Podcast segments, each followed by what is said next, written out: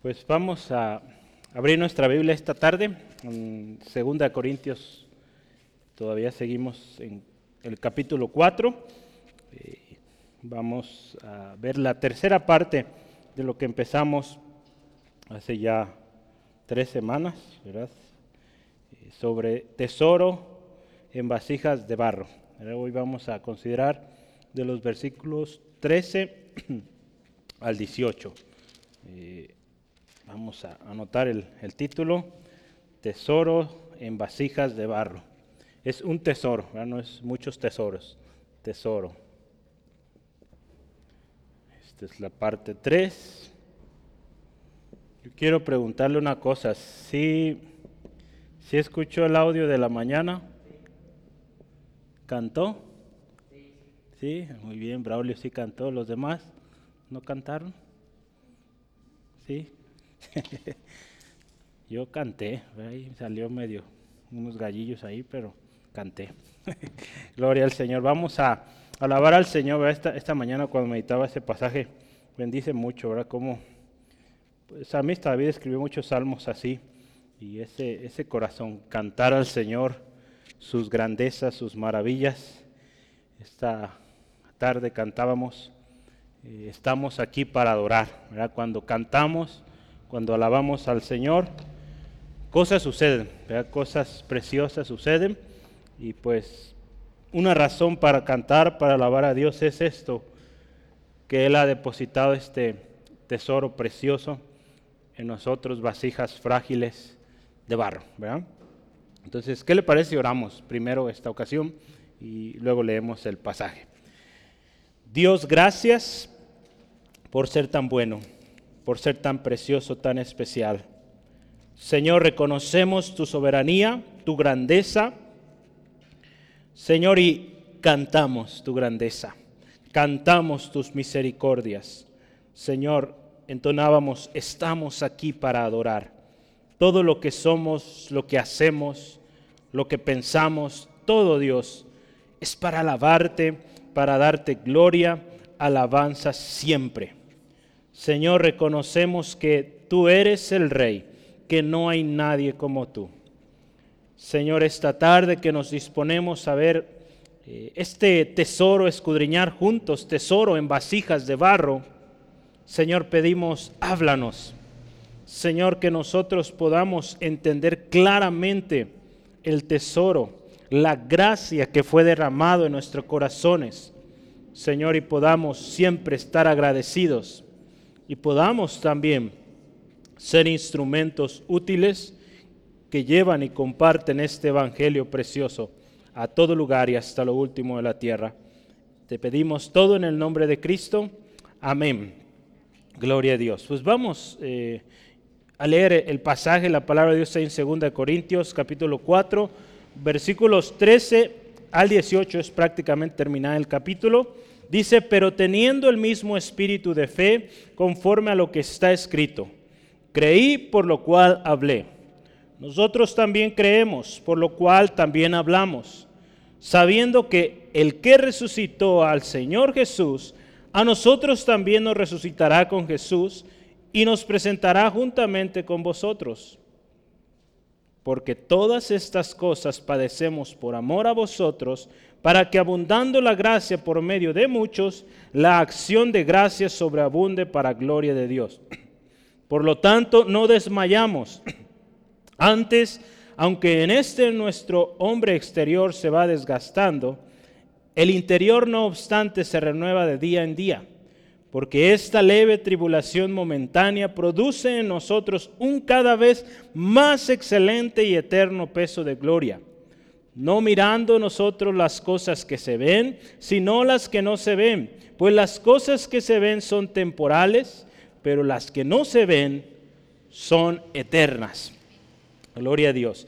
Hay una historia que yo quiero platicarle hoy y es la historia del alfarero y la tacita de barro. Lo primero que hace un alfarero eh, cuando está haciendo una taza, pues es darle forma con sus propias manos. Para tal tarea es necesario mojar el barro, ponerlo en el torno, y empezar ahí con sus manos, eh, irle formando. Para esta tacita, ¿verdad? o futura tacita, pues le resulta incómodo, ¿verdad? Este proceso, doloroso.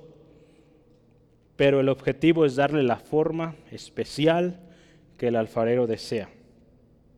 Después de este proceso es necesario que esta taza sea introducida al horno caliente, ¿verdad? donde la pobre tacita, imagínensela, no puede entender, ¿verdad?, cómo es posible que su creador la meta a tal horno, ¿verdad? ¿Cómo es posible, verdad? Sin duda, esta tacita piensa que es la peor muestra de amor, ¿verdad? Porque él dice que es por amor. Ese proceso duele mucho y la pobre tacita de barro lo está sufriendo y solo quiere que ese tormento se acabe. Luego de un buen rato, la tacita de barro se siente feliz porque ya la sacaron de ese horno caliente y es puesta en una, en una repisa para enfriarse. Se siente muy bien y empieza otra vez a confiar en su creador, en el alfarero.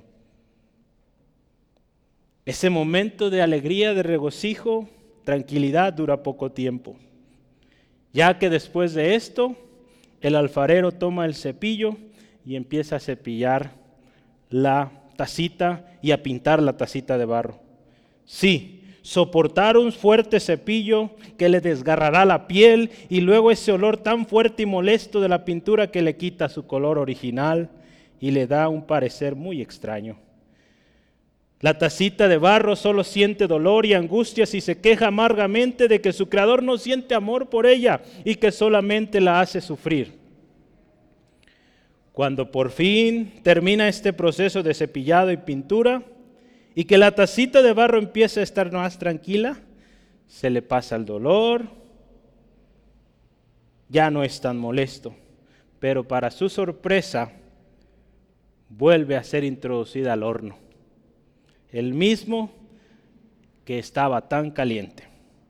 Solamente pensemos en toda la angustia de esta pobre tacita de barro, el calor en ese horno tan caliente y la gran decepción que tenía de su creador. Ella es la segunda vez que la introduce a ese horno. El alfarero no, le podía, no la podía amar si solo le causaba dolor y siendo de esta forma, ¿cuál sería el futuro en las manos de otro personaje o de dicho personaje? Cuán grande fue su alivio cuando vio que otra vez la sacaron del horno y fue puesta en la repisa para enfriar. Este es el momento en que el alfarero está dispuesto a responder todas las preguntas de la tacita y le dice lo siguiente, que desde mucho antes de su creación, Él la amó, y más de lo que ella puede imaginar. En resumen, le dice lo siguiente, si no me apresuro a darte forma en mis manos, al principio te hubiera secado. Si no te paso la primera vez por el horno, muy pronto te hubieras agrietado y roto. Si no te hubieras cepillado, no fueras tan suave y tierna. Si no te hubiese pintado, tu vida no tendría color. Si no te hubiese pasado por el segundo horno, no podrías durar mucho tiempo. fíjese qué nos enseña esta, esta historia, ¿verdad? Cómo Dios en su gracia, el alfarero, ¿verdad? nos creó. En sus manos hemos sido creados, estamos siendo moldeados. Y como esta tacita ¿verdad? de la historia, a veces no entendemos los procesos, las cosas que tenemos que pasar. A veces ese horno caliente que queremos salir de aquello. A veces esos tallones del cepillo, olor fuerte de la pintura que no aguantamos más. ¿verdad? ¿Cuántos le ha tocado un olor tan fuerte que hasta nos hace llorar, ¿verdad? de esos olores tremendos, pues así como esta taza o cualquier elemento ahí en la alfarería requiere un proceso, nosotros requerimos un proceso. ¿no? Entonces Dios, en, la palabra de Dios usted ve varias ilustraciones donde habla del alfarero Y, el barro en sus manos. Somos barro en las manos del Señor. Por eso, vasijas de barro. Y Él depositó su tesoro en esas vasijas y para que ese tesoro sea próspero ahí en esas vasijas y siga ese tesoro siendo puesto en más vasijas, pues esas vasijas tienen que ser formadas. A veces calor, a veces tribulación, angustia, con el propósito final de que esa tacita, veamos, veíamos, pues sea tierna, ame a otros, sea servicial, sea humilde, sea duradera. Entonces, pues hoy continuamos con esta anécdota o con esta serie de, de, estudios sobre vasijas de barro, un tesoro en vasijas de barro. Hemos hablado de un tesoro que fue depositado, pero que, pues sí fue depositado en vasijas frágiles, pero con un potencial tremendo, sin igual. Cuando usted y yo aprendemos a vivir por fe, vivir en fe, entendemos la naturaleza de esa de esa vasija también, ¿verdad? De nuestra vida terrenal, nuestras aflicciones, ¿verdad? Que son temporales. Nuestra vida, este cuerpo natural, es temporal. Así como los problemas, las aflicciones que usted y yo vivimos son temporales. Nosotros lo entendemos, permanecemos firmes en el Señor, vamos a llegar a cumplir las o los propósitos que Dios tiene para nosotros. Aquí hoy vamos a ver al final que nuestra mirada debe estar puesta en las cosas de arriba las que no perecen. Nuestra naturaleza, acuérdese, es frágil. Somos frágiles. No demos lugar al orgullo y digamos, soy fuerte. No, por nosotros no, en Cristo sí. Pero por nosotros mismos no somos fuertes. Pero nuestro Dios, nuestro Creador, es todopoderoso y dice la palabra de Dios, lo vamos a leer unos minutos, el mismo Espíritu que resucitó a Cristo de los muertos nos va a resucitar a nosotros. El mismo Espíritu que vivificó a Cristo, que fortaleció a Cristo, nos fortalece hoy a nosotros. Entonces eso es lo más precioso, ¿verdad? Y es razón para que usted y yo permanezcamos firmes. El hecho de que Pablo aquí, el Espíritu Santo hoy nos hable a través de esta palabra y nos recuerde que somos barro, es eso, ¿no? Que no olvidemos que somos frágiles, que el fuerte es Dios, ¿verdad? Entonces, vamos adelante. Yo quisiera que anote el primer subtema y dice así, número uno, teniendo el mismo espíritu. Número uno.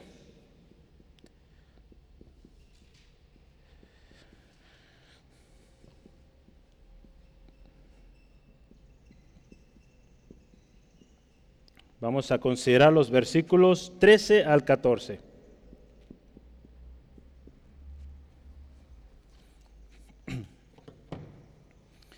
Ahí si se fijan en el versículo 13 dice, pero teniendo el mismo espíritu de fe, el mismo espíritu de fe. ¿Qué, significa esto? ¿Verdad? Aquí habla un mismo espíritu, ¿verdad? Si usted se fija, lo hemos aprendido juntos. No todas las versiones van a tratar esto de la mejor manera, ¿verdad? Pero al menos Reina Valera, y, a veces también depende de la editorial, eh, a, la hora de hacer la transcripción. Eh, en este caso, si usted ve en su Biblia, yo creo que vamos a coincidir todos, espíritu, ¿viene con mayúscula o minúscula? Minúscula, ¿verdad? Entonces, eh, podemos decir claramente, y dado el contexto, cuando habla de aquí de espíritu, no está hablando del Espíritu Santo, ¿sale? No es de eso, ¿verdad? Está hablando de algo que es un sentir común, una manera de ser común, un mover común, ¿verdad? Entonces, un mismo espíritu se, refiere a algo que se tiene en común. En este caso está hablando un espíritu de fe. ¿Se acuerdan? Hemos hablado de Zacarías, parte de nuestro lema, Zacarías 12:10, espíritu de oración. Entonces, eh, que hay un mover de oración, aquí un espíritu de fe, todos en un mismo espíritu de fe, un mismo corazón, un mismo sentir. Pablo en su carta a los filipenses anima o insta a los hermanos a vivir en esa unanimidad En una serie de atributos que son vitales, importantísimos para la iglesia. Si usted me acompaña, por favor, Filipenses 2. Vamos a verlo. Estamos hablando del mismo espíritu. Eh, quiero yo darle un par de ejemplos para que veamos qué significa esto. Creo que va quedando claro, pero vamos, eh, ahí en los Filipenses, Pablo dice a los hermanos ahí, Filipenses 2, 1 al 2, dice, por tanto, si alguna consolación en Cristo, si algún consuelo de amor, si alguna comunión del Espíritu, si algún afecto entrañable, si alguna misericordia, completad mi gozo y ve ahí sintiendo lo mismo. Podríamos poner otras palabras, teniendo un mismo espíritu, ¿verdad? Teniendo otra vez, fíjese, el mismo amor, unánimes, sintiendo una misma cosa, ¿verdad? Un mismo espíritu, un mismo mover. Si queremos eh, llegar y cumplir el propósito de Dios para nosotros como iglesia, como familias, como familia que somos en Cristo, debemos tener un mismo sentir, ir con un mismo mover de tal manera que logremos. ver a Las empresas aún en el mundo secular, eh, empresarial, se ocupa ir en un mismo sentir, no en un mismo objetivo, de otra manera no funciona. Eh, actualmente ahí en la empresa donde yo trabajo están habiendo cambios estructurales eh, muy intensos, pero el propósito es eso, alinear a todos. Está costando, pero muchos dicen, eh, sobre todo en este tipo de empresas que ya son muy grandes, más de 100 mil empleados en todo el mundo, imagínense. Algunos dicen es como ver un elefante, una hormiga moviendo un elefante, es gigantesco aquello, pero poco a poco se va moviendo ese elefante y pues esperemos vaya por buen camino. Gloria al Señor, eh, pues hay cabezas cristianas, ¿verdad? el máximo líder es cristiano, entonces creo que ese elefante se va a mover. Por años no se ha movido mucho, pero en un año que lleva, ya poco más de un año que va este hombre ahí, se han visto cambios muy buenos.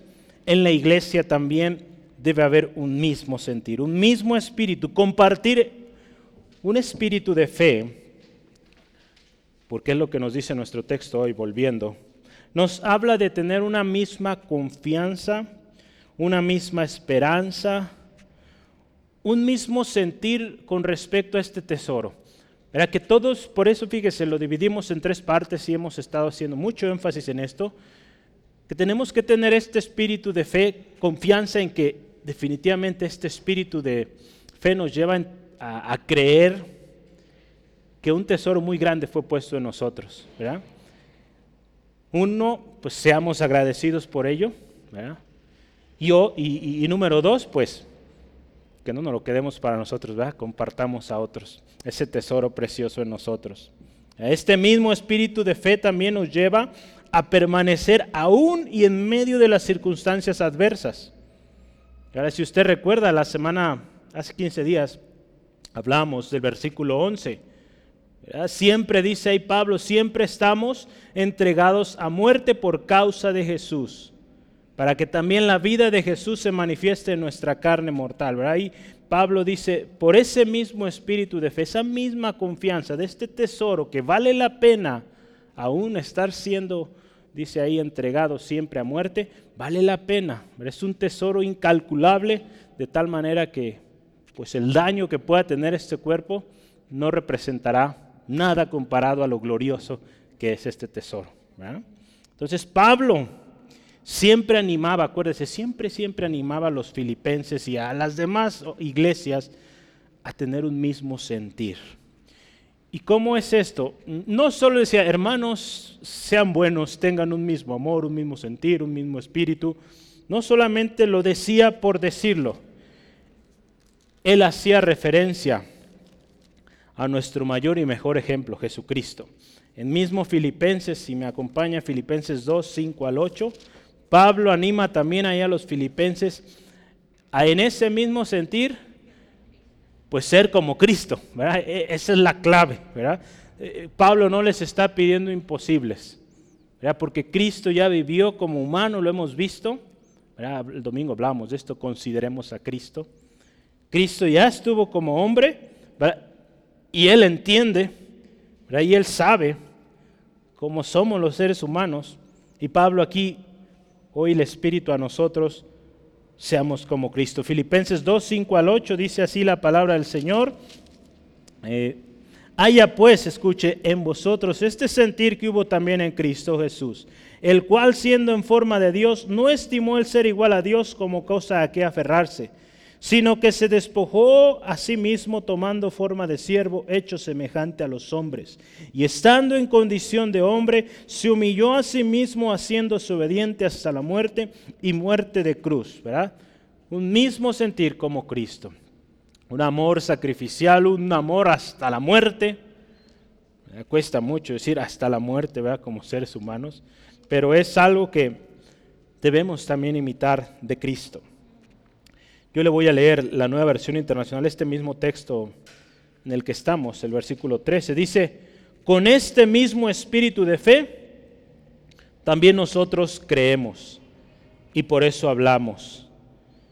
La versión cristiana estándar dice, y teniendo el mismo espíritu de fe en guardar lo que está escrito. Un espíritu de fe también nos lleva a obedecer, ya no solo a creer, sino obedecer también la palabra de Dios. El hecho de tener usted yo fe en la palabra de Dios nos va a llevar a dos cosas, yo anoté aquí, permanecer, ahí está involucrado el obedecer, pero también dar testimonio. Pero cuando usted y yo creemos lo que Dios dice en este libro, vamos a obedecerlo, vamos a permanecer en él y lo vamos a compartir. Por eso Pablo empieza aquí, ¿verdad? No podemos dar testimonio de algo que no creemos. ¿Sí, amén?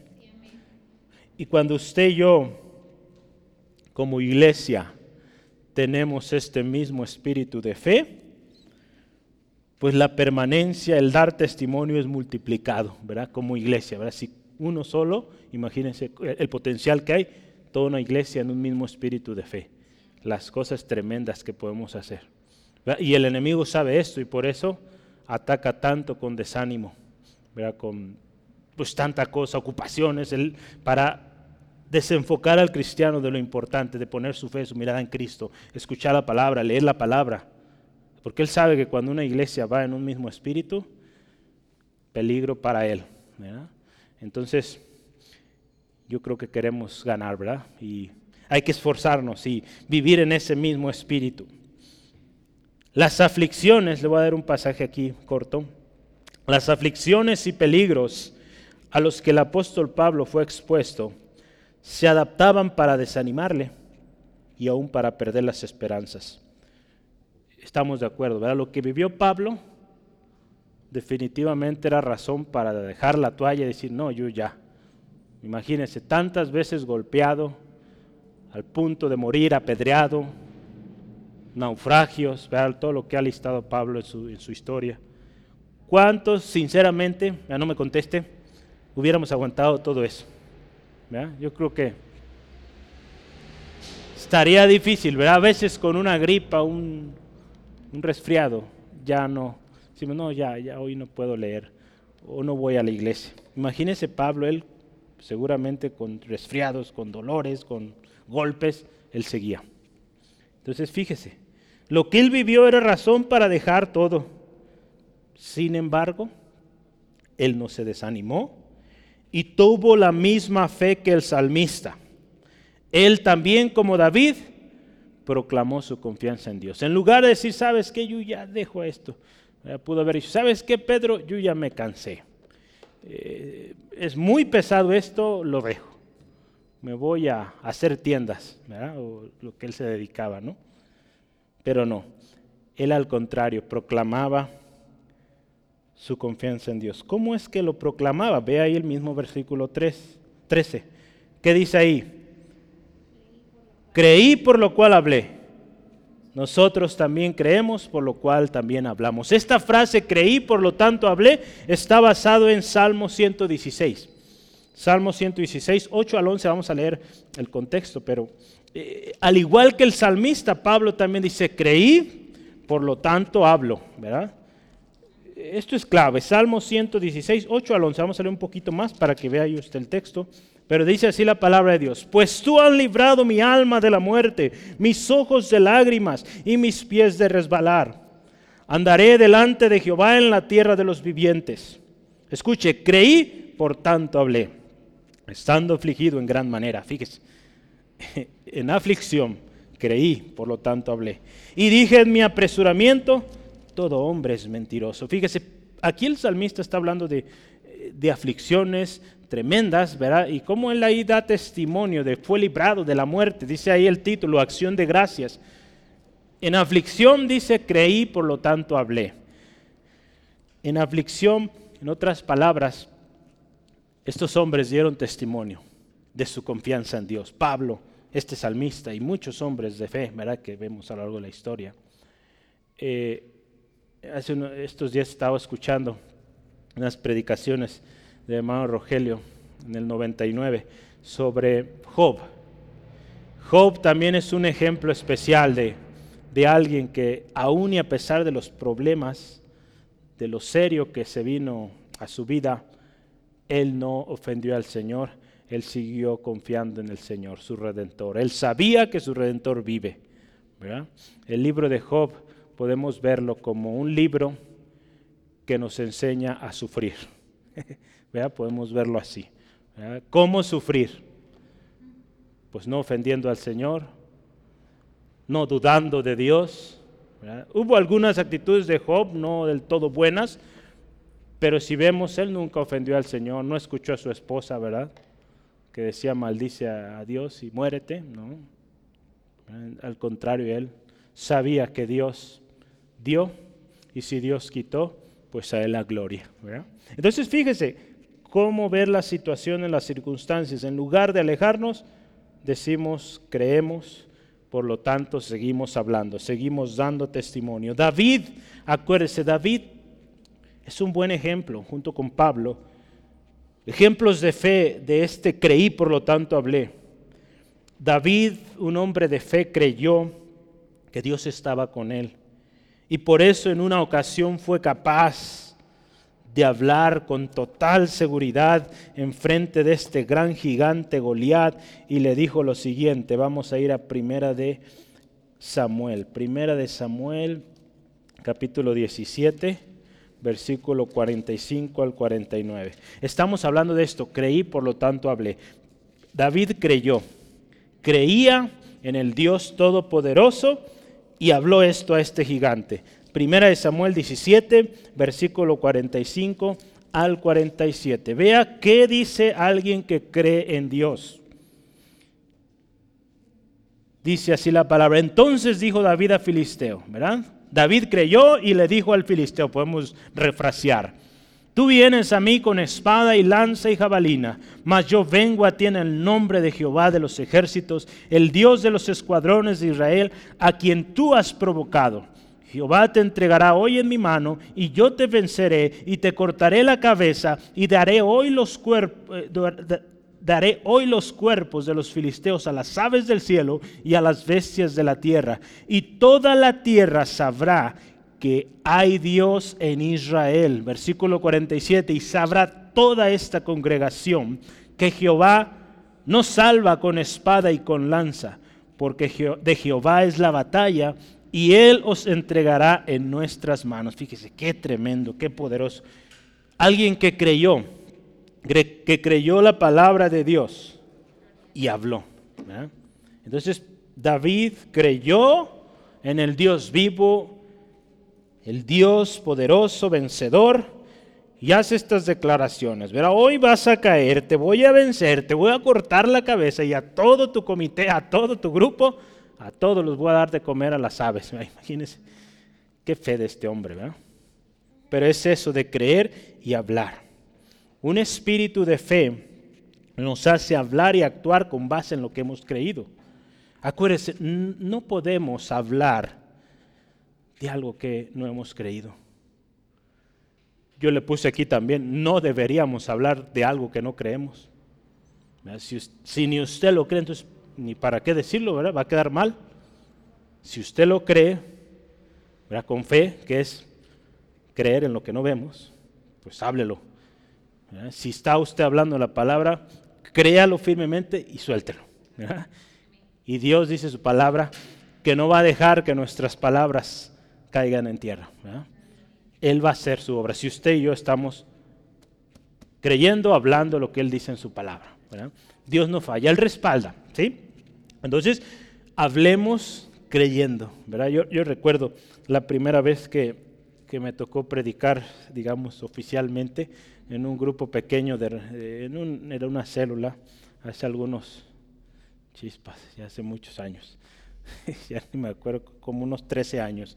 Pero eh, fue interesante porque yo, eh, me invitó un hermano, eh, un hermano muy especial, ya no está aquí, él está en Ciudad de México, pero me invitó, hermano, ve, ayúdenos, predique este próximo viernes. Pues está bien, hermano. Y yo decía, pues, ¿qué predico? Ya casi llegaba el día. Y yo desde ese momento dije, Señor, ayúdame que cuando yo predique, siempre a partir de esta primera vez, predique algo que yo primeramente haya vivido, que se haya hecho carne en mí, que yo lo haya experimentado. ¿Y sabe qué prediqué? La sabiduría de Dios. Yo he experimentado tremendas bendiciones en creer en la sabiduría de Dios.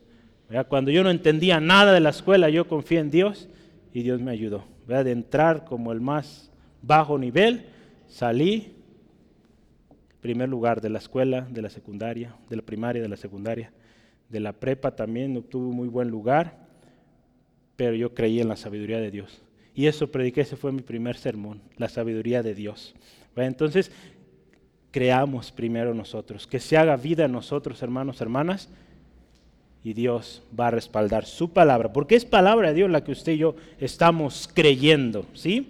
El hablar decretar o invocar algo que no hemos creído, escuche esto, el hablar, decretar, invocar algo en lo que no hemos creído es un grave peligro. Tenemos que tener mucho cuidado, ¿verdad? Porque el solo hablar, decir por decir, invocar por invocar, es peligroso.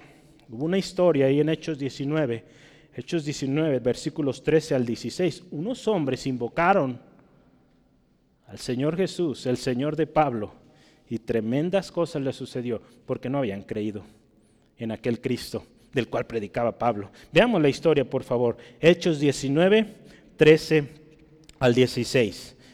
Dice así la palabra de Dios. Pero algunos de los judíos, exorcistas ambulantes, intentaron invocar el nombre del Señor Jesús. Vean, intentaron.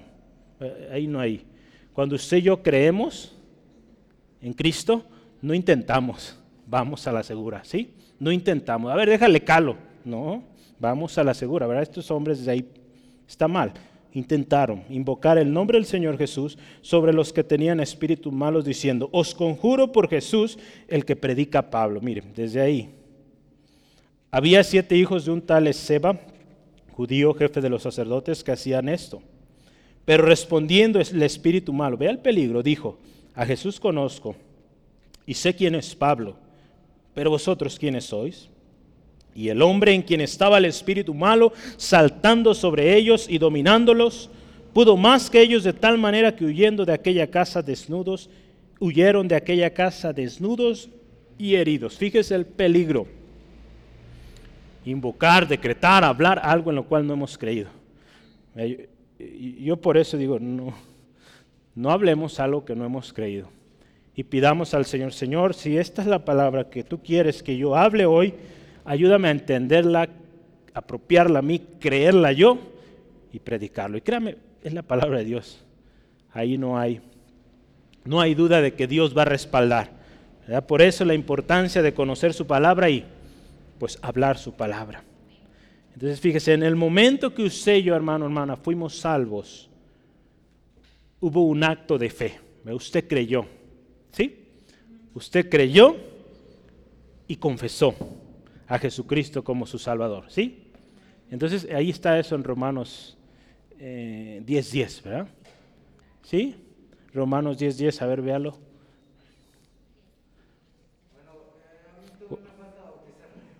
Romanos 10.10, 10, a ver, ayúdame a buscar Romanos 10.10. 10.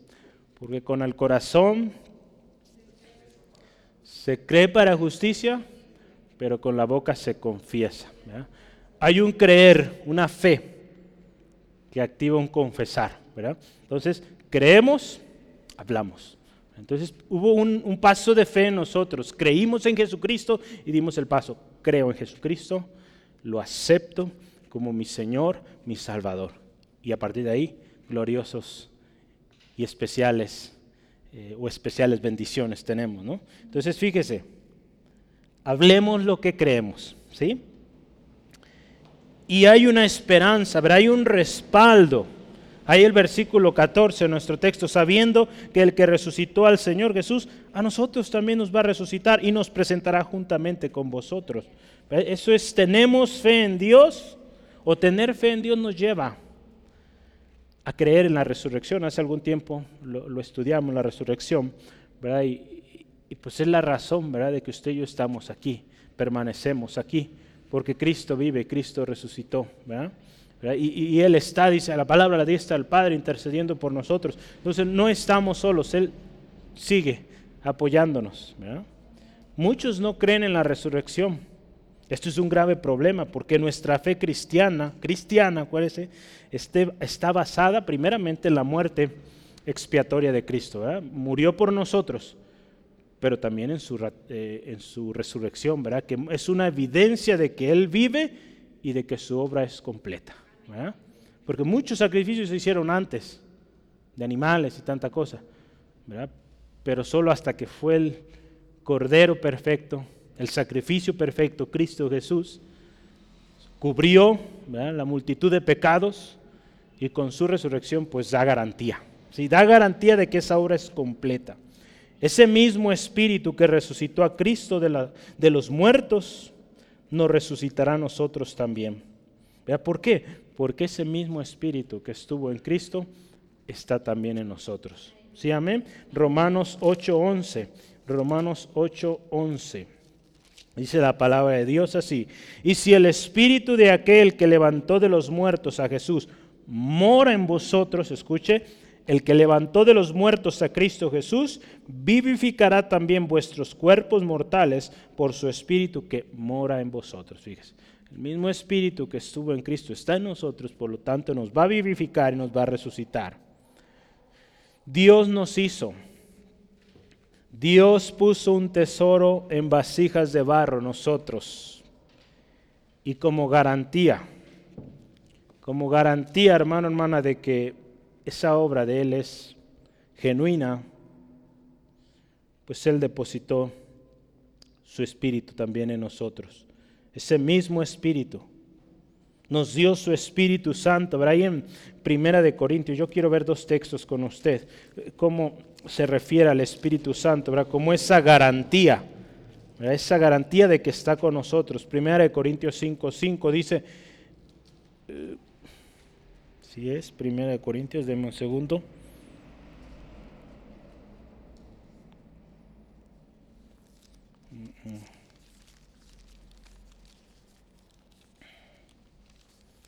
Ese, ese texto creo que...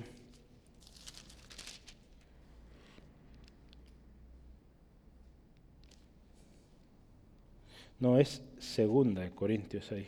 Puse uno. Es adelantito de donde estamos, perdonen me lo corrijo porque después tomo notas aquí y me doy cuenta que hay algo. Según de Corintios 5.5, es adelantito donde estamos.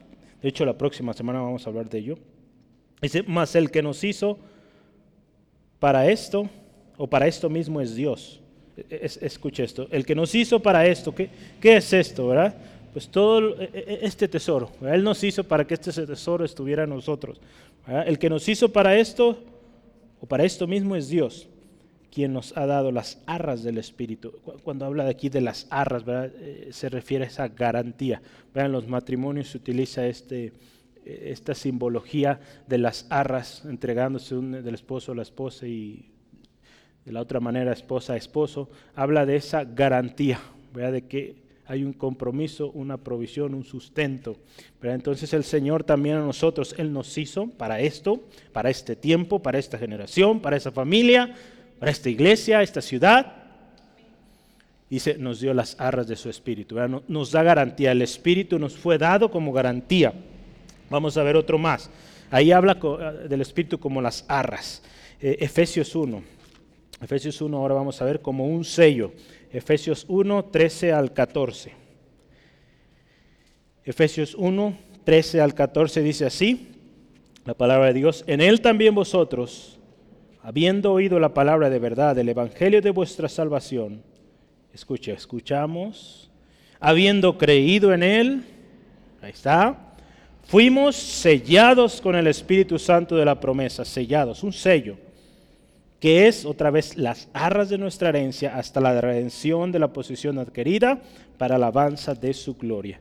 Y se habla de un sello de las arras de nuestra herencia, es una evidencia, una garantía de que Dios está con nosotros.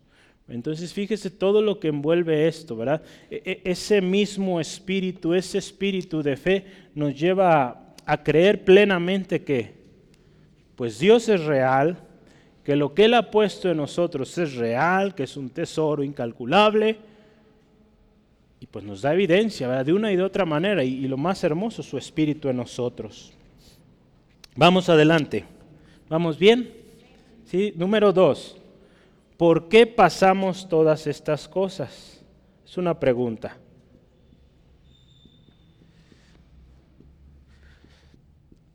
¿Por qué pasamos todas estas cosas?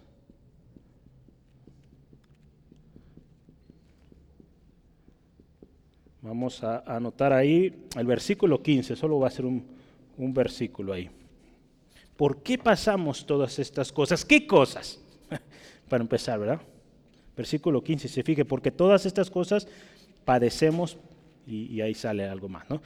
¿Cuáles cosas? Todas estas cosas, ¿de qué se trata? Pues si usted ve el contexto, lo veíamos eh, hace 15 días, ¿qué cosas? Atribulados, en apuros, perseguidos, llevando en el cuerpo a todos lados la muerte de Cristo, siempre entregados a muerte por causa de Cristo, todas, esas, todas esas cosas, esas son las cosas de cuales habla Pablo. Pero ¿por qué? ¿verdad? Nos podríamos preguntar, ¿por qué me pasa todo esto? ¿Por qué cuando vine a Cristo los problemas se incrementaron en lugar de disminuir? Pero muchos se preguntan eso. ¿Por qué? ¿Por qué padecemos todo eso? Porque, y, es bueno, eh, estamos hablando de un tesoro que ha sido puesto en nosotros. Pablo habla de atribulación, angustias. Y número uno, ¿por qué pasamos todo esto? ¿Eh? ¿Por qué? ¿Cuál podríamos decir es el número uno ahí? Versículo 15. Por amor. ¿eh? Número uno ahí. ¿Por qué pasamos todas estas cosas? Por amor. ¿Cómo es posible algo tan ilógico? Sufrir por amor. Muchos dicen, yo estoy dispuesto a todo por amor. Pero al primer golpe, al primer descalabro, dice, no, ¿sabes qué? No, mejor voy a intentar en otro lado. Ese no es amor genuino. Pero usted y yo en Cristo estamos, o debemos estar dispuestos, por amor, sufrir, ser aún perseguidos, aún y hasta la muerte. Esta es la razón de los sufrimientos del apóstol y que también debe ser un ejemplo para nosotros, ¿verdad? Porque pues al mismo tiempo está en congruencia, está en relación a nuestro mayor y mejor ejemplo que es Jesús. Cristo Jesús por amor sufrió. Por amor Jesús fue a la cruz. Por amor Jesús vino a la tierra, vivió como hombre si usted se fija, vivió 30 años aproximadamente antes de que su ministerio iniciara oficialmente. Imagínense, 30 años. Es interesante, algún día podremos estudiar los detalles a fondo de esos 30 años que, representó, pero si, si lo analizamos de manera rápida, de 0 a 30 años, ¿qué sucedió? ¿O qué pudo haber vivido Cristo? Pues ahora sí que prácticamente de todo, ¿verdad?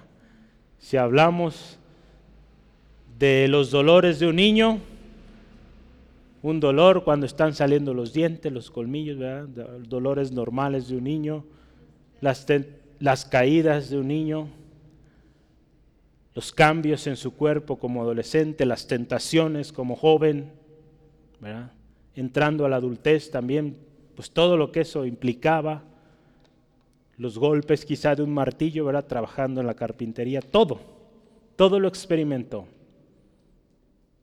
Imagínense.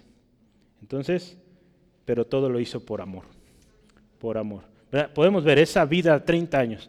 Después los otros tres años y medio aproximadamente que estuvo con sus discípulos enseñando desvelos, desprecios, decepción, digo, muchas veces, ¿verdad?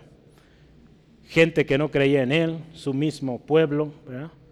Cuando él dice estas palabras, ¿verdad? Que no hay profeta en su tierra, ¿verdad? Fíjese qué tremendo. La gente que él puede decir, con estos me siento a gusto. Pues no. Ir hasta la muerte, muerte de cruz. Entonces, todo por amor. Efesios 5, 1 al 2.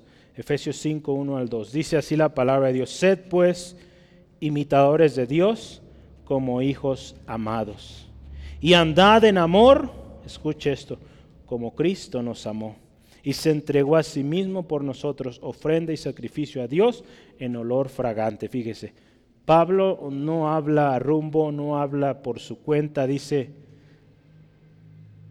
él en algunas ocasiones dice, imítenme, ¿verdad? Pero él aquí claramente hace esta mención, a quien él también imitaba es a Cristo. Y aquí lo dice, anden en amor, ¿verdad? Si vamos a imitar amor, imitemos el amor de Cristo que nos amó y se entregó a sí mismo por nosotros. La muerte de Jesús en la cruz, para usted y para mí, representa vida. Ser entregados a muerte, cada día también usted y yo representará vida para otros. Pablo lo dijo muy bien ahí en el versículo 12, antes de nuestro texto hoy. Dice, de manera que la muerte actúa en vosotros y en vosotros la vida. La muerte actúa en nosotros, vea Pablo hablando de sí, los que lo acompañaban como siervos ministros, para que en aquellos a los cuales ministraba hubiera vida. Pablo tuvo que pasar naufragios, golpes, eh, piedras, pues, tanta aflicción, para que la vida llegara a los corintios, a los de Éfeso, a los de Tesalónica, a los de Colosas, a los diferentes pueblos que él acudía. Tuvo que pasar todo eso para que viniera la vida de Cristo a estos pueblos. Entonces fíjese qué hermoso es. Al parecer o, pareciera, ¿verdad? Que uno muere y otro vive. Pero es esa muerte de la que vemos aquí, muerte de este cuerpo natural. Que al final lo importante es el espiritual y es el que es eterno y que vale la pena. mantenernos firmes hasta el fin. Hay un texto más ahí que quisiera que veamos, 1 Corintios 9, 1 Corintios 9, 22 al 23. ¿Vamos bien? ¿No se ha dormido? Dice, me he hecho débil a los, a los débiles, fíjese, para ganar a los débiles. A todos me he hecho de todo, para que de todos modos salve a algunos. Y esto hago por causa del Evangelio, para hacerme copartícipe de él. Fíjese, Pablo aquí, me he hecho débil. Eh, en otros pasajes habla de todo lo que él ha aprendido a hacer o ha aprendido a vivir con. Y aquí dice, me he hecho débil para ganar a los débiles. E, e, esa vida que Cristo Jesús vino a vivir, el tiempo en el que Él vino, tiempo clave, tiempo perfecto, pues lo hizo por amor. Se hizo débil para que nosotros fuéramos fortalecidos. Murió para que nosotros tuviéramos vida. los contrastes ahí, ¿verdad? Tuvo que morir uno para que otros tuvieran vida. Entonces tuvo que morir, venir el Hijo de Dios, tomar forma de hombre, morir para que usted y yo podamos vivir por la eternidad. ¿Qué mayor regalo podemos recibir que eso? ¿por qué no cantarle y adorarle? Entonces, número uno, ¿por qué pasamos todas estas cosas? Por amor. Número dos, van a ser tres cosas. Número dos, ¿cuál sería? Para que abunde o para que la gracia de Dios abunde. Cuando predicamos el Evangelio, hermano, hermana, aún y a pesar de las dificultades, aún y a pesar de las adversidades, se cumple la palabra de Dios se cumple lo que dice que donde abundó o donde abundó el pecado, sobreabundó la gracia. Entonces, cuando aún a pesar de la oposición, a pesar de lo duro del Evangelio en un determinado lugar, en una determinada familia, la gracia de Dios abunda. Ve ahí en Romanos 5, 20 al 21. Romanos 5, 20 al 21. Dice, pero la ley se introdujo para que el pecado abundase. Mas cuando el pecado abundó, escuche, sobreabundó la gracia, para que así como el pecado reinó para muerte, así también la gracia reine por la, justicia para vida eterna mediante Jesucristo, Señor nuestro. ¿verdad? Donde abundó el pecado, donde abundó la maldad, sobreabundó la gracia de Dios. Lo sabemos y debemos tener claro que la salvación de usted, mía, es por gracia, ¿verdad? En Efesios 2 lo dice muy bien. Por lo tanto, eso que de gracia recibimos, de gracia damos, de gracia otorgamos. Y esta es la gracia de Dios, ¿verdad? Que abunde o que abunda. Que abunda en nosotros y a través de nosotros. Primero esa gracia de Dios que abunda, abundó en nosotros, venimos a salvación y ahora esa gracia abunda a través de nosotros. ¿verdad? Ahora usted y yo somos eh, elementos o, canales de gracia, de la gracia de Dios. ¿verdad? Gracias a Dios, gracia de Dios a otros. ¿verdad? ¿Sí, amén? Entonces, número dos, ¿por qué sufrimos o por qué pasamos todas estas cosas? Para que la gracia de Dios abunde. ¿verdad? Aquí en otras versiones dice la gracia que está alcanzando a más y a más personas es la nueva versión internacional. Hace algunos años, de hecho más de 20 años, estaba esta estadística que por día eh, en México, cada minuto, minuto sí, se convertían 400 eh, personas a Cristo. ¿Cuál será la estadística hoy? Espero sea más, no menos.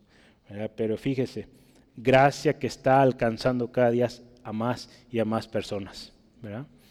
Esa gracia que en usted fue dada un día, está alcanzando a otros también. Cuando usted y yo servimos, cuando somos canales de bendición. El efecto de la gracia de Dios, acuérdese, no es para un grupo selecto, no, es para todos, para todo el mundo. ¿verdad? Este texto que nos gusta mucho y, lo compartimos de tal manera, amó Dios al mundo, no a un grupo selecto, los elegidos, no, al mundo. Entonces es el, alcance de la gracia de Dios, todos, para que todo aquel que en Él cree no se pierda, mas tenga vida eterna en Cristo. Entonces fíjese, para que la gracia de Dios abunde. Número dos. Número tres, por favor, ayúdeme. Número tres, ¿por qué pasamos todas estas tribulaciones? Versículo 15. Fíjese, para que la acción de gracias sobreabunde para gloria de Dios. Fíjese, ese es número tres. ¿Por qué sufrimos? Pues para que haya acciones de gracias que glorifiquen a Dios. Pero dice ahí sobreabunden, ¿verdad? Habla de algo más allá de mucho, mucho, mucho, o bien mucho, ¿verdad? El servicio que usted y yo damos o hacemos de gracia tiene un resultado especial y no es para nosotros primordialmente. Es acción de gracias y alabanza a Dios. ¿Sí? Entonces lo que usted y yo hacemos cuando servimos resulta en agradecimiento, en alabanza, en honra a Dios. En una ocasión Pablo, más adelante lo estaremos viendo en algunos, probablemente meses, unos dos, tres meses, vamos a hablar de ahí en 2 Corintios 9, pero veamos ahorita rápidamente, Pablo está animando a, a los corintios a apoyar en una ofrenda especial y, Pablo dice esto, fíjese, 2 Corintios 9, 12 al 13. Dice ahí, fíjese, porque la administración de este servicio no solamente suple lo que a los santos falta, sino que también abunda, escucha, abunda en muchas acciones de gracia a Dios. El, servicio que usted y yo damos hace que otros den gracias a Dios. Versículo 13, pues la experiencia de esta administración o por la experiencia de esta administración, glorifican. Hay gloria a Dios por la obediencia que profesáis al Evangelio de Cristo y por la liberalidad de vuestra contribución para ellos y para todos. ¿verdad? Entonces hay acciones de gracias, hay alabanza, hay cántico al Señor. Imagínense, cuando usted y yo contribuimos a la obra de Dios, servimos en la obra de Dios, hay acciones de gracias, hay alabanza a Dios. entonces fíjese la bendición. Que usted y yo seamos canales o seamos medios que Dios usa para que otros glorifiquen, exalten a Dios, para que la fe de otros crezca. Cuando usted y yo cerramos nuestro corazón, pues ¿qué sucede? Dios sigue siendo fiel, Dios sigue bendiciendo. La fe de aquellos, pues Dios va a proveer de otra manera pero qué mejor que nosotros seamos esos vasos, esas vasijas de barro que derraman bendición, de la mucha gracia que ha sido derramada en nosotros. Nuestro servicio siempre tiene que tener el propósito de dar gloria a Dios. Pablo entendía muy bien esto y por eso animaba a los hermanos a ser parte, de dar de gracia lo que de gracia habían recibido. Porque fíjese, las acciones de gracias o la acción de gracia es alabanza a Dios también. Eso me acordaba yo del Salmo 104. Entraré por sus puertas con acción de gracias, con alabanza. Por eso sufrimos, hermano, hermana. Por eso estamos en constante acecho para que haya más acciones de gracias y nuestro Dios siga siendo exaltado porque Él es el único que merece alabanza. Pablo, eh, en este caso el autor del libro que hemos estado consultando, Charles Hodge, comenta sobre Pablo lo siguiente. Pablo, escuche, sobre Pablo, ¿verdad? Vamos a ver esto. Dice, un favor mostrado a él era un favor mostrado a todos. Por lo tanto, se multiplicó mil veces y se hizo mil veces más prolífico en acciones de gracias a Dios. Algo que en Pablo sucedía resultaba en mucha bendición, mucha más bendición multiplicada en aquellos a los que él eh, atendía, a los que él servía. El hecho, imagínense, de que Pablo sufriera algo o aún recibiera algo a favor, por ejemplo, hermano Pablo, tenga para que vaya a visitar a los hermanos en tal ciudad. Ese favor que Pablo recibía, él lo invertía en la obra de Dios y se multiplicaba. Él daba gracias a Dios, por supuesto, por esa bendición, pero cuando él llegaba a esas ciudades, a esos pueblos, pues imagínense la multiplicación de alabanza, gloria a Dios, por la bendición con la que iba Pablo. Entonces, fíjese, nada de lo que hacemos al Señor es en vano, lo hemos visto ya. Entonces, cuando usted y yo invertimos, tiempo, recursos, eh, pues algo que consideramos pues nuestro, que nada es nuestro, ¿verdad? todo el Señor todo es del Señor. Cuando lo hacemos, créame, la alabanza, la acción de gracias a Dios es multiplicada. ¿sí? Entonces vale la pena invertir en el reino. Vamos adelante. Último, una determinación firme. Número tres y último.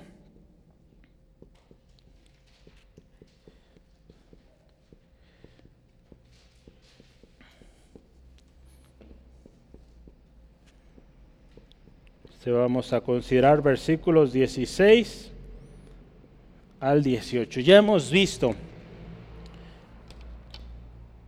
en un mismo espíritu de fe, explicamos el por qué pasamos todas esas cosas. Las razones que dábamos van a ser posibles solo. Sí, solo sí, es una frase que se usa en la lógica. Sí, solo sí si tenemos un mismo espíritu de fe. De otra manera, pues es muy difícil que digamos o podamos pasar esas pruebas, esas dificultades, si no estamos viviendo un mismo espíritu de fe. Entonces por eso es necesario. Y al final queremos concluir, yo iba a poner ahí conclusión firme, pero vamos, una determinación firme. Hay tres declaraciones al menos, o que podemos resumir de cada versículo. La primera, versículo 16, por lo tanto, no desmayamos. Es la primera, no desmayamos. Una conclusión firme, no vamos a desmayar, no nos desanimamos, otra versión lo dice. Sí, nuestro cuerpo natural se va degradando, es natural, es la naturaleza de nuestro cuerpo, se hace viejo, se arruga, eh, se duele, empiezan a fallar las articulaciones, los huesos, es normal, pero nuestro cuerpo espiritual se va renovando. Fíjese, algo muy, muy, muy contrario ¿verdad? Ahí vean, nuestro texto dice, antes aún que este cuerpo exterior o este hombre exterior se va desgastando, el interior no obstante se renueva día a día o de día en día. Fíjese, esto es precioso. Una degradación externa y una renovación interna es algo ilógico, pero es verdad.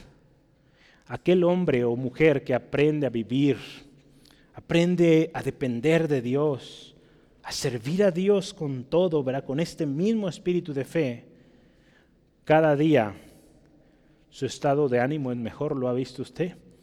hombres, mujeres que confían en el Señor con todo su corazón, llegan a años muy avanzados y su estado anímimo nos contagia, ¿verdad? Esa fe en el Señor, aun cuando muchos de ellos, hermanitos ancianos que tenemos aquí en la iglesia, que ya no pueden venir, usted los visita y ve un ánimo, una fe tremenda en el Señor, que se gozan ahí donde están, o aún todavía algunos que pueden venir, se ve cómo ellos se esfuerzan, sus pies no pueden, pero aquí están, es porque han aprendido a vivir, a depender de Dios.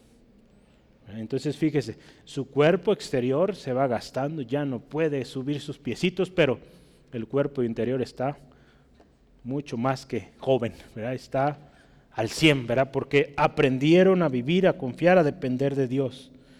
Cada día, ¿verdad? Su estado de ánimo es mejor y aún en el hecho de muerte, aún estando en la cama a punto de morir, ellos están confiados de que este cuerpo ya está llegando a su final y están a punto de entrar a la presencia de su redentor, ¿verdad? De su divino redentor. Entonces vea esto, se vuelve una realidad. El cuerpo natural se degrada, se va acabando, pero el espiritual va siendo mejor, se va vivificando cada día más y más. Dice la palabra de Dios, por lo tanto, no nos cansemos pues de hacer bien, porque a su tiempo segaremos, si no desmayamos. Gálatas 6.9. Gálatas 6.9, ¿verdad? No desmayemos, número uno. Esa es una determinación firme que debemos tener. No desmayemos, porque a su tiempo vamos a cegar. Filipenses 2, 3 al 4 dice, nada hagáis por contienda o por vanagloria, antes bien con humildad, estimando cada uno a los demás como superiores a él mismo, no mirando cada uno lo suyo propio, sino cada cual también por lo de los otros. no mirando por nuestros beneficios, sino por aquel. Nuestro galardón, hermano, hermana, nuestra vida eterna no está aquí en la tierra. Entonces no nos debemos preocupar lo que le pueda suceder a este cuerpo natural. Cuando entendemos usted y yo la naturaleza de este cuerpo y la naturaleza de esa renovación interna en Cristo, vamos a poder vivir confiados las aflicciones, en lugar de afligirnos, vaya la redundancia, o en lugar de afanarnos, van a ser razón de bendición, de gozo, de acción de gracias y alabanza a Dios. Si hoy en día la aflicción para usted, para mí, resulta en dolor, decaimiento, comencemos a practicar, a vivir en fe a buscar tener un mismo espíritu de fe, al grado de que esa dificultad, esa tribulación, cambie y en lugar de ser un dolor, sea un gloria a Dios. Aún en medio de lo más doloroso, gloria a Dios, porque nuestra redención está cercana. Gloria al Señor. Entonces, número uno, de nuestra determinación firme, no desmayemos. Número dos, versículo 17, la tribulación es momentánea es momentánea y tiene un resultado, dice ahí, excelente y eterno. Lo voy a leer en la nueva versión internacional. Dice, pues los sufrimientos, fíjese, ligeros, En, en, Reina Valera dice esta leve tribulación momentánea, dice ligeros y efímeros que ahora padecemos producen una gloria eterna que vale muchísimo más que todo sufrimiento. ¿Sabe qué significa efímero? Efímero que desaparece pronto, algo temporal que se acaba pronto. Entonces, así veamos estas tribulaciones. Son efímeras, rápido. Se dice que estudiosos de la Biblia, la, aflicción que vivió Job fue aproximadamente nueve meses, comparado a más de 100 años que vivió este hombre. Imagínense que son nueve meses, nada. ¿verdad? Pero imagínense si Job se haya quedado ahí, se haya obedecido, escuchado lo que su esposa le decía, no tuviéramos toda la bendición que vemos al final de la historia de Job. Tremenda bendición en ganado, en familia. Dice, murió lleno de días. Fíjese. Entonces, esta leve tribulación, así diga, este ligero, este efímero problema, de repente se va a ir. Lo eterno viene adelante. Qué glorioso, hermano, hermano, el sufrimiento no es para siempre, es temporal. Y si entendemos esto, vamos a ver que hay un resultado excelente, un cada vez excelente, dice ahí, y eterno peso de gloria. Por lo tanto, vamos a poder alabarle, exaltarle en medio de la adversidad. Muchos no logran entender esto y a la primera o al primer problema se alejan. Entonces tenemos que aprender nosotros vivirlo, hermano, hermana. Sea que estemos pasando por una tribulación, aprenda a vivir, aprenda a tener un espíritu de fe, para que cuando comparta a otros, comparta eso. no compartamos solo lo bueno, ¿verdad? lo visualmente agradable, sino también esa fe, compartamos esa fe, esa fe. Por eso tenemos que tener un mismo espíritu de fe, para que esos nuevos creyentes que van a Cristo vivan en esa misma fe.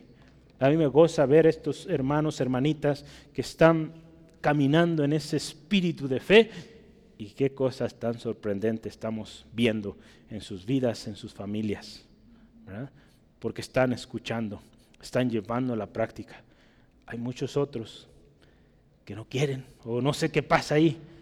Oramos que Dios toque sus corazones y se están limitando, se están privando de muchas bendiciones. Verá que estos pequeñitos, pequeñitas están acaparando todo. Hermano, hermana, para todos hay. Vivamos en fe.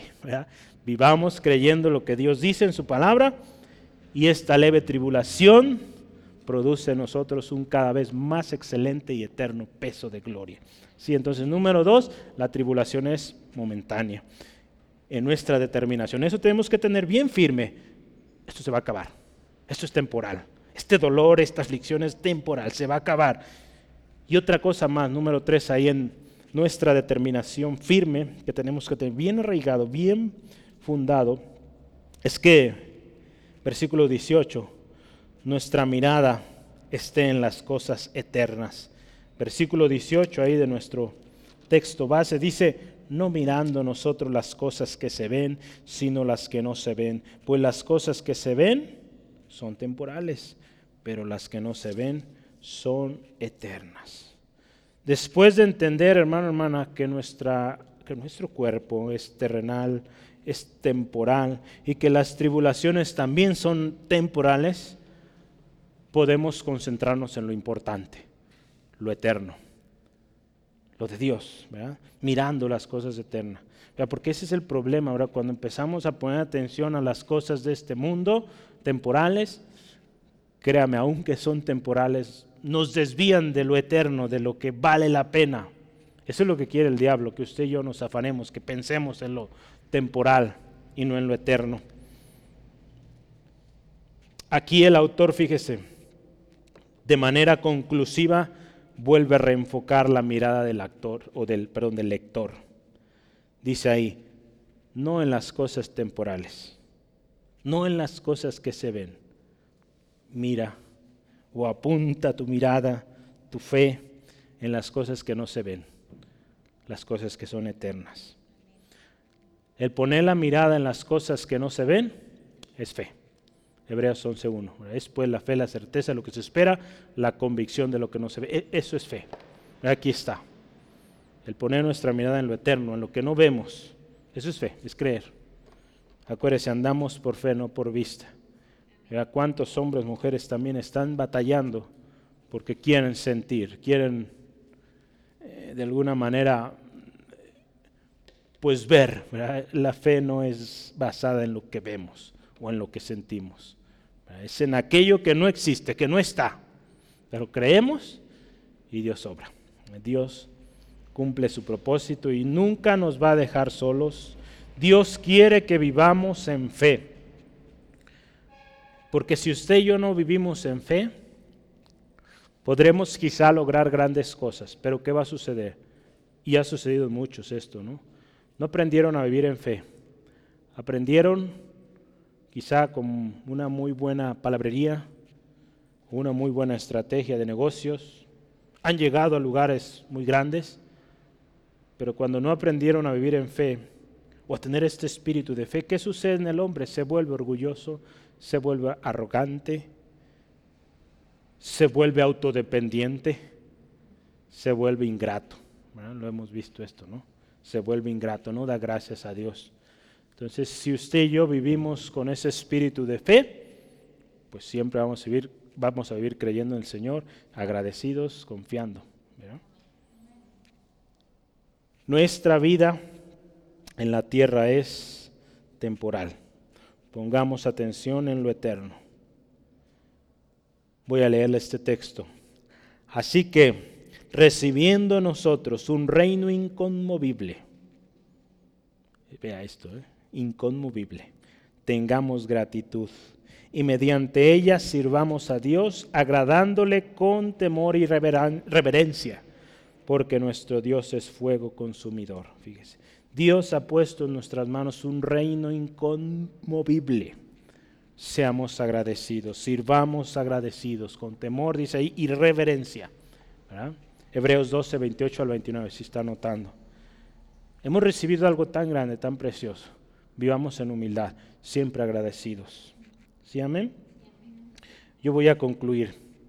Concluimos una serie, una serie de tres partes, ¿verdad? Dijimos, pudo haber sido más amplia, pero tres partes. Creo que cubrimos mucho de esto, de este tesoro precioso. El tesoro es el Evangelio, haciendo resumen, el Evangelio de salvación en Cristo. Un Evangelio que hacemos nuestro, vean, no porque sea de nuestra pertenencia, no, sino que nos identificamos, nos comprometemos con ese Evangelio. Entendemos que este tesoro ha sido puesto en vasijas frágiles que no lo merecen. Todo fue gracia y para alabanza del único que la merece. Acuérdese también que como vasijas de barro estamos expuestos al sufrimiento por medio de Cristo, o por causa o por la causa de Cristo. Pero esto no nos debe detener. Al contrario, nos debe afirmar más y más y que nos debe llevar a una vida más y más con nuestra mirada en Cristo, en lo eterno. Acuérdese, caminamos o tenemos un mismo espíritu de fe. Hablamos, acuérdese lo que hemos creído. Lo que hemos creído, lo que hemos vivido, eso hablamos. Nuestra esperanza está firme en Cristo. Un día estaremos con Él. Las razones del sufrimiento las vimos hoy. Número uno, por amor. Primero porque amamos a Dios y ese amor a Dios se refleja en amor a otros. Número dos, otra razón por las cuales sufrimos es para que la gracia de Dios, la gloria de Dios, no, para que la gracia de Dios, para que la gracia de Dios abunde, ¿verdad? Y número tres, para que la acción de gracias sobreabunde. ¿Para qué? para gloria de Dios. ¿verdad? Ahí está. Entonces, mientras tanto, hermano, hermana, usted y yo permanezcamos firmes, no desmayemos, sabiendo que nuestro paso por la tierra, las tribulaciones que pasamos son temporales y nuestra confianza debe estar en que tenemos una morada eterna, tenemos una patria celestial, de la que vale la pena esperar pacientemente porque un día estaremos con nuestro Señor, Salvador, Redentor Jesús. ¿Sí, amén? Oramos. ¿Qué le parece? Dios, gracias por esta bendición. Gracias Dios por este tesoro incomparable, Señor.